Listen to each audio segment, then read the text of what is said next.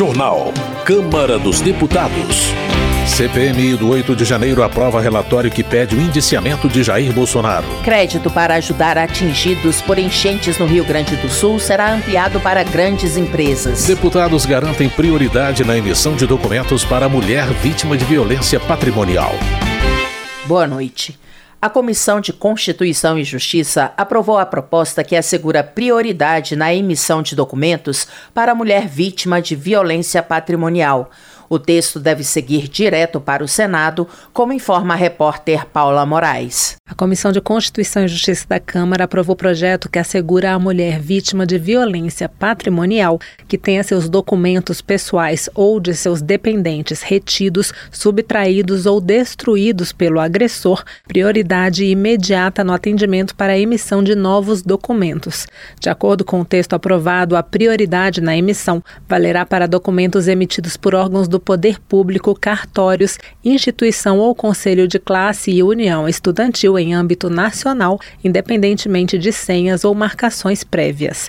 A medida se aplicará a todos os documentos oficiais, como carteira de identidade, CPF, carteira de trabalho de estudante e de motorista, entre outros. A prioridade no atendimento se dará mediante a apresentação de algum desses documentos: declaração de encaminhamento expedida por Unidade de Apoio Jurídico e Psicossocial para Vítimas de Violência Doméstica, cópia do boletim de ocorrência emitido por órgão policial em que conste a descrição do documento extraviado ou destruído, ou termo de medida protetiva de urgência expedido pelo juiz da comarca competente. Para a relatora na CCJ, deputada Tabata Amaral, do PSB de São Paulo, a proposta garante justiça às mulheres vítimas de violência. A Lei Maria da Penha, ela coloca que dentre as cinco formas de violência doméstica está a violência patrimonial e a gente poder garantir a priorização, uma maior celeridade na emissão de documentos que, por exemplo, foram destruídos por motivação violenta, esse projeto vem fazer essa justiça, vem fazer essa correção. É considerada violência patrimonial, nos termos da Lei Maria da Penha, qualquer conduta que configure retenção,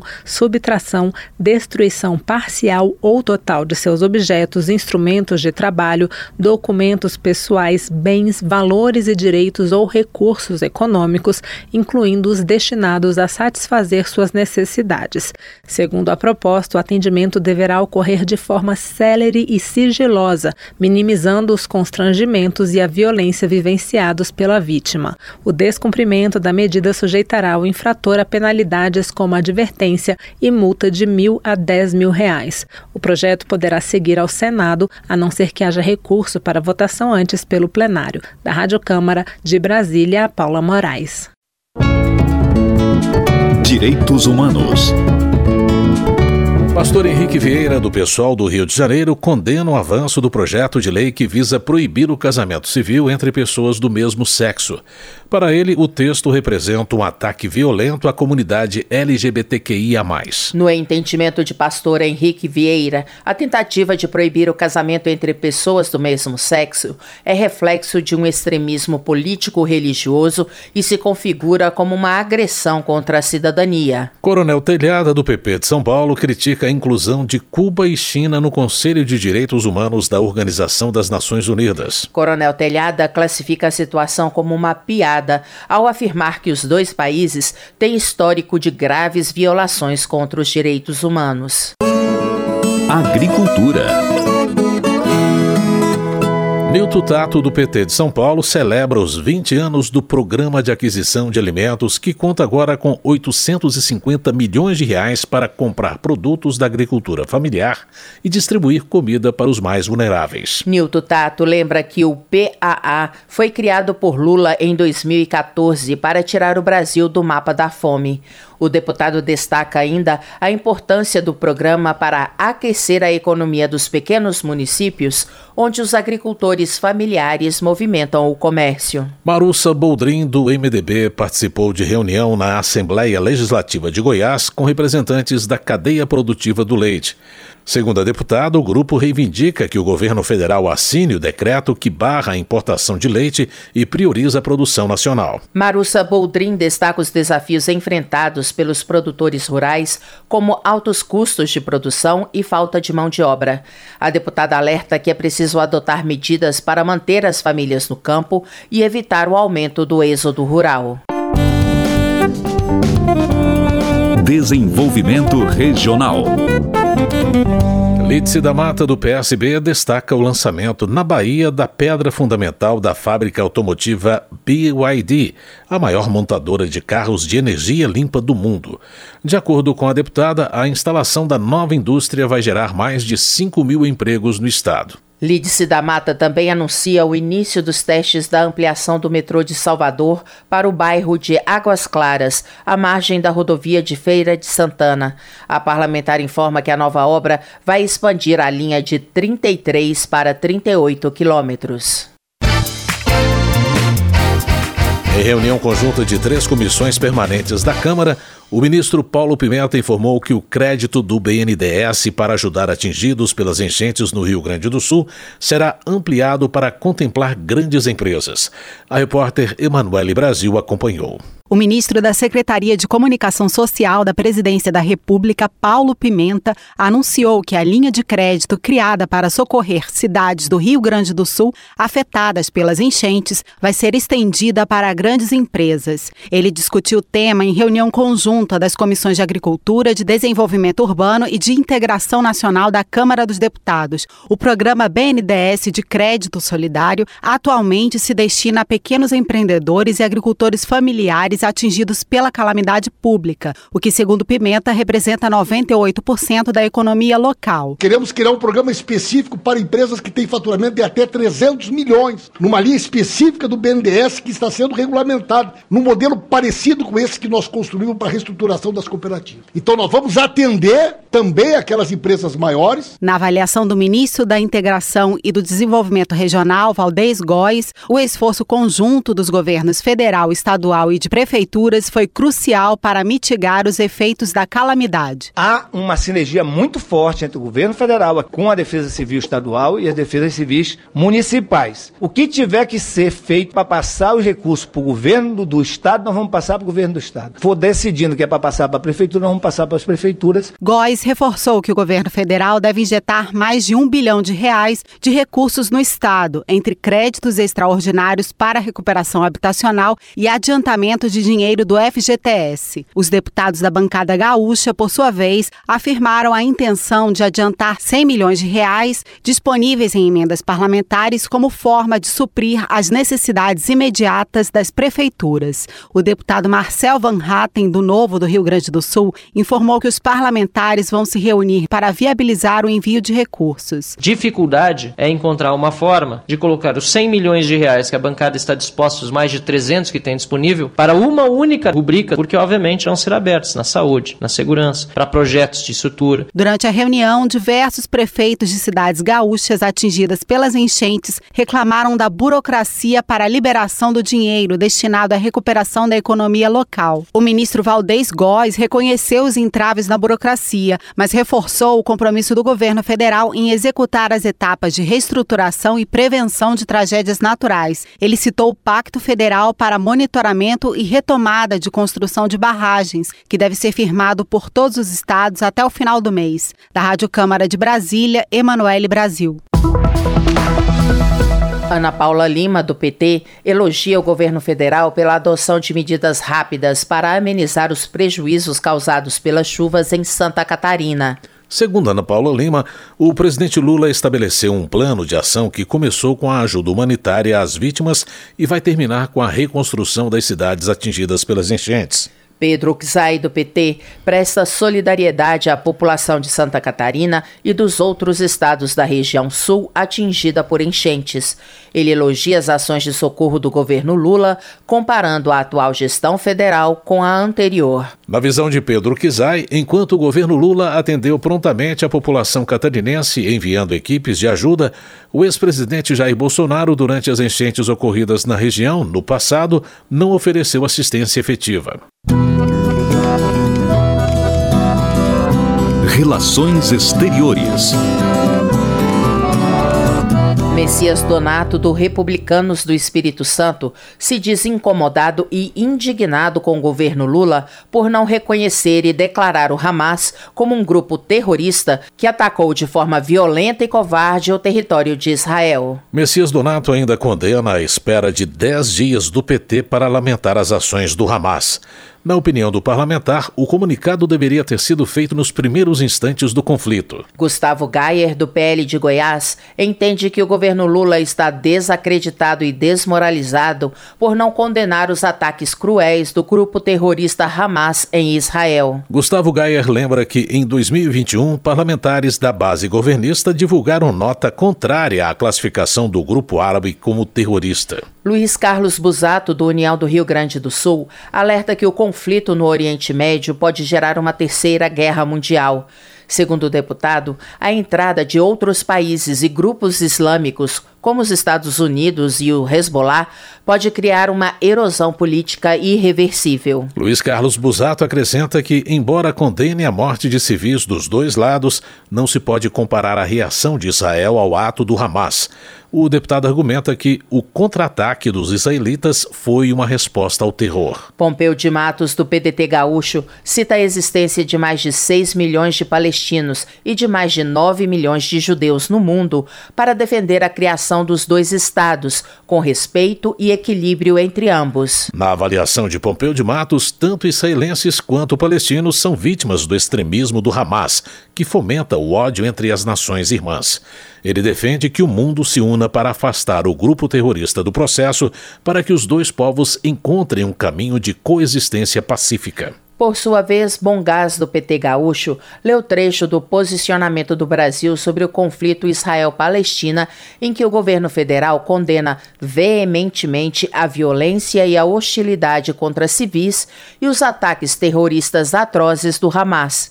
Segundo ele, o texto mostra que a gestão Lula não pactua com nenhuma forma de terrorismo. Bongás acusa integrantes de partidos de direita de tentar associar injustamente a esquerda ao terrorismo.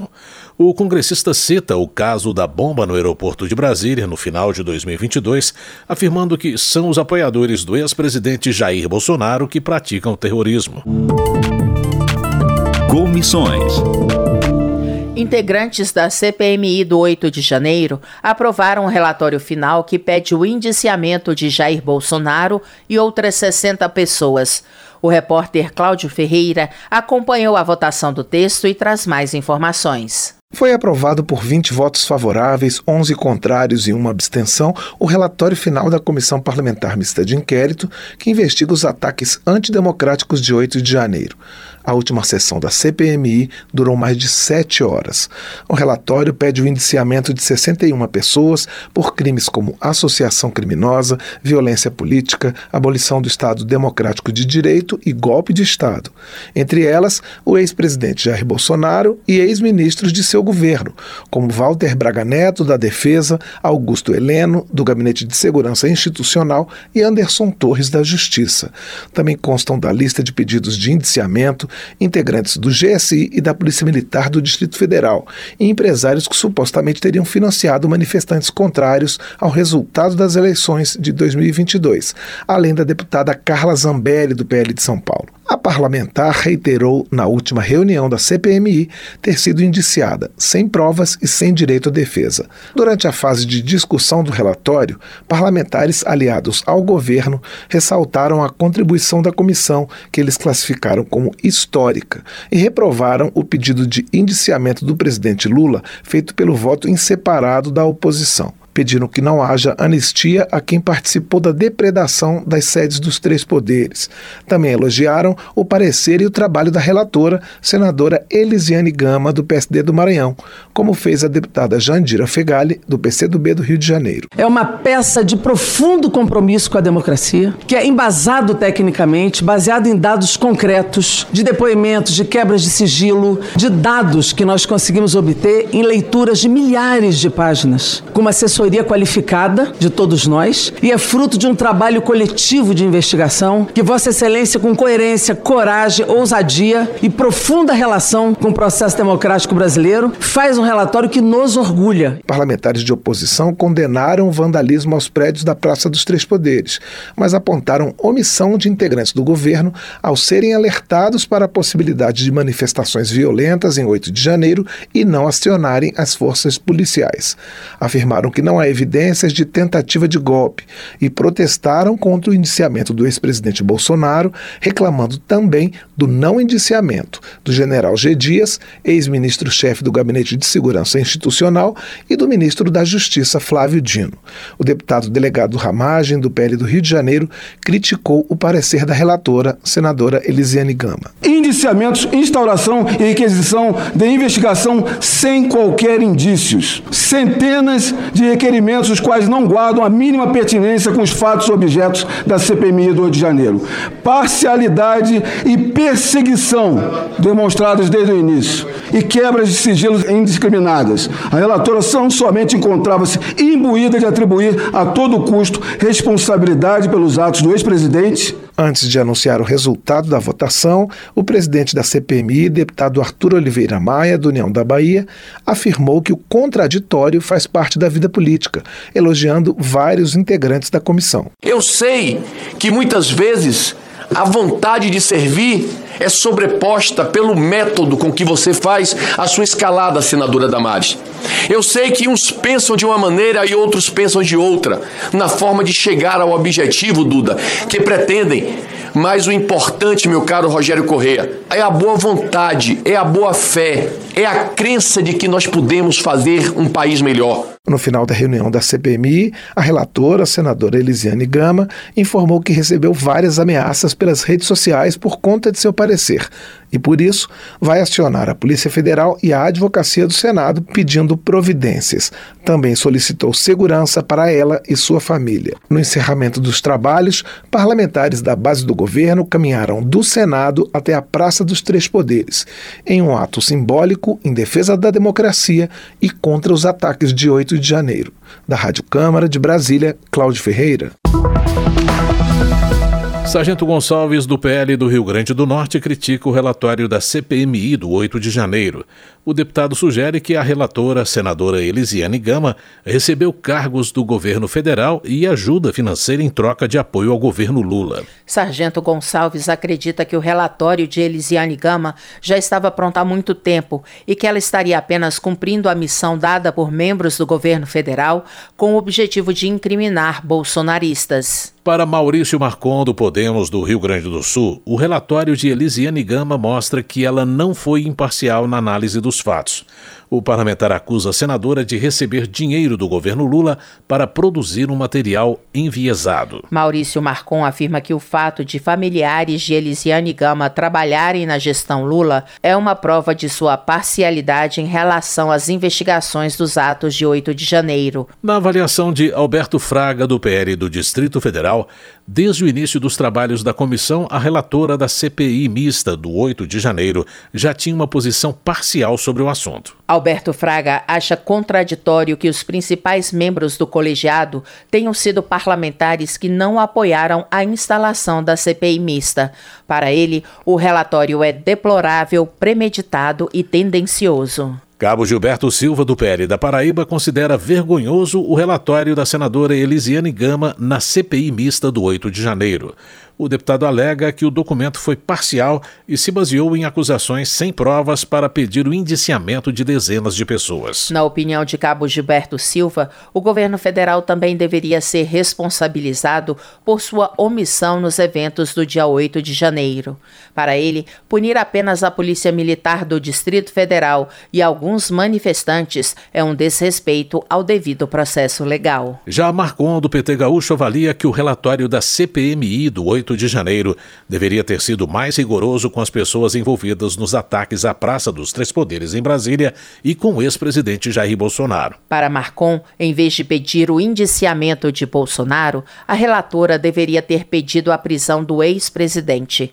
O deputado afirma que Bolsonaro tentou fraudar as eleições de 2022, tramando um golpe contra a democracia brasileira. Termina aqui o Jornal Câmara dos Deputados, com trabalhos técnicos de Everson Urani e apresentação de Luciana Vieira e José Carlos Andrade. Uma ótima noite para você. Uma boa noite. A Voz do Brasil retorna amanhã. Você ouviu A Voz do Brasil. Boa noite.